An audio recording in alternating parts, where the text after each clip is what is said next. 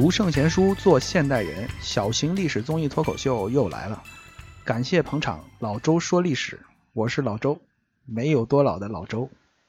上集我们说到商朝有一段盛世啊，开创这段盛世的帝王名字叫做武丁。可是武丁在刚刚继位的头三年里面，他居然什么正事儿都没干，甚至连话都没有说一句。他当然不是个傻子了啊，傻子是没有办法开创盛世的。武丁这个人呢，他出身于贵族，可他并不是一个纨绔子弟啊。年少的时候，他就经常跟老百姓在一起劳作，对民间的疾苦有着很切身的体会。他是一个满怀理想抱负、以振兴国家为己任的君主。那武丁的沉默，是因为空有大志，却还没有等到辅佐他的贤臣。他的祖先商汤，我们前面说过，有伊尹那样的大才来辅佐啊，才能够成就大业。武丁要想复兴国家呢，自然也需要一个极其优秀的人才来帮助自己。那这个人暂时还没有来，所以他不愿意说话。他把日常应该处理的政务都交给朝廷里的这些普通的官僚啊，自己则在一旁默默地观察着国家的风气。武丁在等待的这个人，他究竟是谁呢？我们每个人在上学的时候都学过一段文言文，这个是要求每个人都要背诵的，是孟子说的一段话。孟子说：“舜发于犬母之中，傅说举于版柱之间。”我估计已经没人记得住了，但是后面的很有名，叫“天将降大任于斯人也，必先苦其心志，劳其筋骨，饿其体肤，然后哒哒哒哒哒哒。”孟子在这段名言里面说的这个傅说啊。啊，就是武丁在等待的大能人，傅说举于板柱之间啊，板柱是什么？板柱就是修筑土墙的意思。傅说这个人，他本身是在建筑工地里面劳动的一个囚徒，社会地位已经低到不能再低了哈。武丁跟他的身份是隔着十万八千里的，他们两个人根本就没有任何的见面的机会，因此啊，他们俩第一次的相见是在梦境之中。武丁憋了三年都没说话，一直在等待辅佐自己的贤能之人。日思夜想，有一天他就做了一个梦，梦里面有一个人对他说：“我是一个囚徒，姓傅，名月。大王若能找到我，就就会知道我不仅仅是一个囚徒。”那武丁醒来以后就琢磨呀，他说：“哎，这个梦这么清晰哈，傅就是辅佐的意思，月就是欢快的意思。”这个人他名叫傅说，是不是说他既能辅佐我，又能让老百姓欢悦呢？武丁越想越兴奋啊，就赶紧让画工根据梦中的印象画了一幅肖像，然后派人四处去寻找。结果就在一个叫做傅岩的地方，这个地方在山西省的平陆县，那里有一个建筑工地，在工地上面呢有一个正在劳动的囚犯。长得跟图画里面是一模一样，而这个囚徒就被带到了商朝的都城，跟武丁见了面。武丁一看啊，果然就是梦中之人，是他的梦郎啊。那武丁很激动，但是不能光凭长相就做出判断吧？要想深入了解的话，还得跟他聊一聊。那武丁就问他说：“你叫什么名字啊？”这囚犯就说：“我的名字叫傅说。”这个名字跟梦里面是对上了。傅这个姓氏啊，以前是没有的啊，从来都没有听说过。为什么呢？因为傅说的身份是很低微的，他连姓都没有。他做苦力的那个地方地名叫傅岩，所以他就直接拿地名做了自己的姓。武丁接着问他说：“你犯了什么罪啊？为什么让关起来做囚徒了？”傅说回答说：“其实我根本就没有犯罪，因为生活困难没饭吃，所以就……”卖身到监狱里面去做苦工，我干活的那个地方是一个交通要道，山里面发洪水把路给冲断了，所以我就在那里跟其他的囚犯一起在那里修路。呃，武丁他作为帝王，听到这番话，感到自己脸上无光，这个世道已经坏到这种地步了，想混口饭吃 都得卖身到监狱里面去。所以两个人就换了个话题，开始聊国家的大事儿。说起这些事儿呢，傅说的谈吐根本就不像一个低等下人，更不像一个囚犯，完全就是圣人的节奏。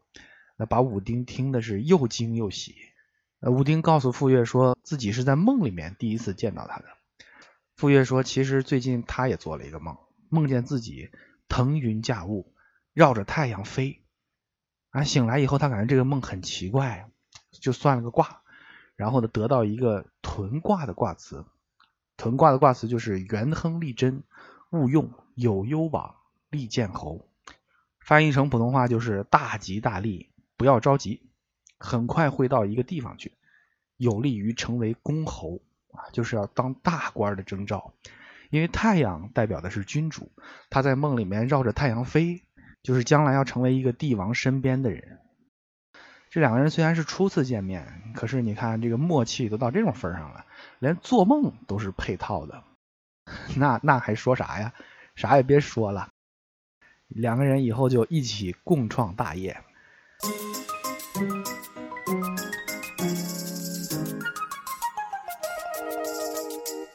有诚意、有意思、有干货。老周说历史，一样的历史，不一样的说法。说到这里，我们需要再回顾一下孟子的名篇。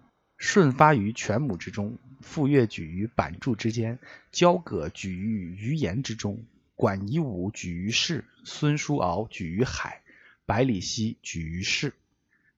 孟子说了六个人的故事，这六个人都是从低等下人，突然之间就变成了国家领导人。而舜前面我们说过了，他本来只是一个以孝道闻名的农夫啊，被尧帝看中之后，后来成为三皇五帝之一。傅说本来只是山西省平陆县一个小山沟沟里面修路的囚犯，被武丁看中之后，就成为了一代的名相。后面几个人的故事也大致相同啊，我们以后会陆续的讲到。孟子用这些励志的故事告诉后人：古时候并不以身份论高低，即使是身份最低微的人，都有可能突然之间变成国家领导，从而改变历史，改变世界。这些都是非常励志的故事，呃，但是啊，请注意，这都是古时候的故事 啊，这个呃，其他时间呢，这个规律就未必管用了。武丁发现了傅说这个人才啊，两个人非常的投缘，相谈甚欢，但是他也没有冲动啊，就说直接就给你提拔成宰相了，他要有一个考察的过程。吴丁说，从此以后，你每天早晚都可以向我进谏，想说什么就说什么。只要能帮助我修养品德的就可以。如果我是铁器，那你就是磨刀石；如果我要渡过江河，那你就是我的船和桨。你要把自己化作雨水，用你的心泉来浇灌我的心。希望你和其他的臣僚，大家都同心同德来辅佐我，我们一起追随先王成汤的道路，安定天下的人民。最终，我们一定会一起走到胜利的终点。天子说话这么真诚啊，傅说当然也就很感动了。他表示一定会忠心耿耿的报答武丁的知遇之恩。在考察期间呢，武丁派给傅说的第一个重要任务，就是让他领兵去讨伐周边的一个小国家，这个一个叫施仲的诸侯。失重，他的名字首先很有意思哈，他的故事也也有意思啊。这个失重这个诸侯，他的老婆生了一对双胞胎。这双胞胎长得很古怪，两个孩子长得都像猪一样，可能是变异了哈。呃，这个失重就很郁闷啊，这他妈也太倒霉了啊！两个孩子怎么长成这个德行？他觉得老天爷是跟他开玩笑，他就越想越恨得慌，呃，就想把这两个长得像猪一样的儿子给杀掉。可是呢，又是自己的儿子，拿不定主意。所以我们前面说过啊，商朝人在很犹豫的时候，在遇到大事没办法决定的时候，都要靠龟壳。施仲呢，也就起了一卦，向神灵请示说：“我是把这俩杀了呢，还是就把他们当儿子养着？”得到的占卜后果是四个字误杀是吉，就是不许杀，留着。按理说商朝人是很迷信的嘛，施仲必须要尊重占卜的结果。可是他实在是看着那俩孩子不顺眼，就杀了一个，然后留下一个。那留下的这一个孩子呢，他的名字起的非常幽默，叫一始。始就是文言文的猪的意思。他这孩子起的名就叫一头猪。那武丁讨伐失重的理由就是他没有听神灵的话，人家让你两个都留下，结果你杀一个留一个，你你你糊弄神灵，所以我要代表神灵灭了你。啊，这个出兵打仗的理由在我们今天看起来很滑稽哈，但是商朝人的脑子他跟我们现代人不在一个频道。呃，傅说的第一个任务就是去讨伐这个失重，这时候他那个猪一样的儿子呢已经长大了，小时候他爸看他不顺眼。但是长大了，父子俩关系还挺好的。这个伊始啊，就是这一头猪，他他成为了失重的一个得力干将，父子两个配合的还挺好啊，一块儿跟这个傅说打仗。但是他最终还是失败了，因为他的对手是很强大的嘛。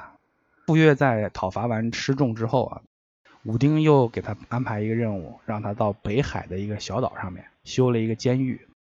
像这些事儿啊，讨伐一个小国家，盖个监狱什么的。对于傅说来说都太容易了。呃，几个任务做完之后，武丁就发现他真的是很有才能，这才把他提拔成一个位列三公的重臣。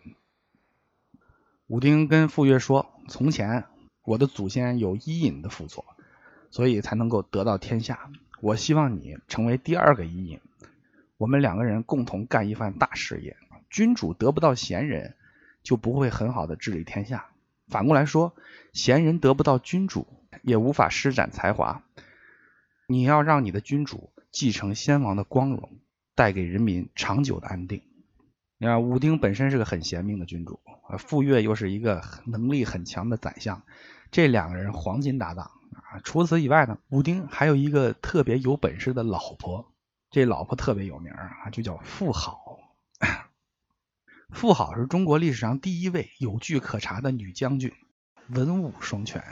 那绝对是女强人的典范啊！某种程度上，他比武丁和傅说还有名，能力更强。前面我们说武丁和傅说相见的那些故事，带有一些玄幻色彩啊，有点牵强附会。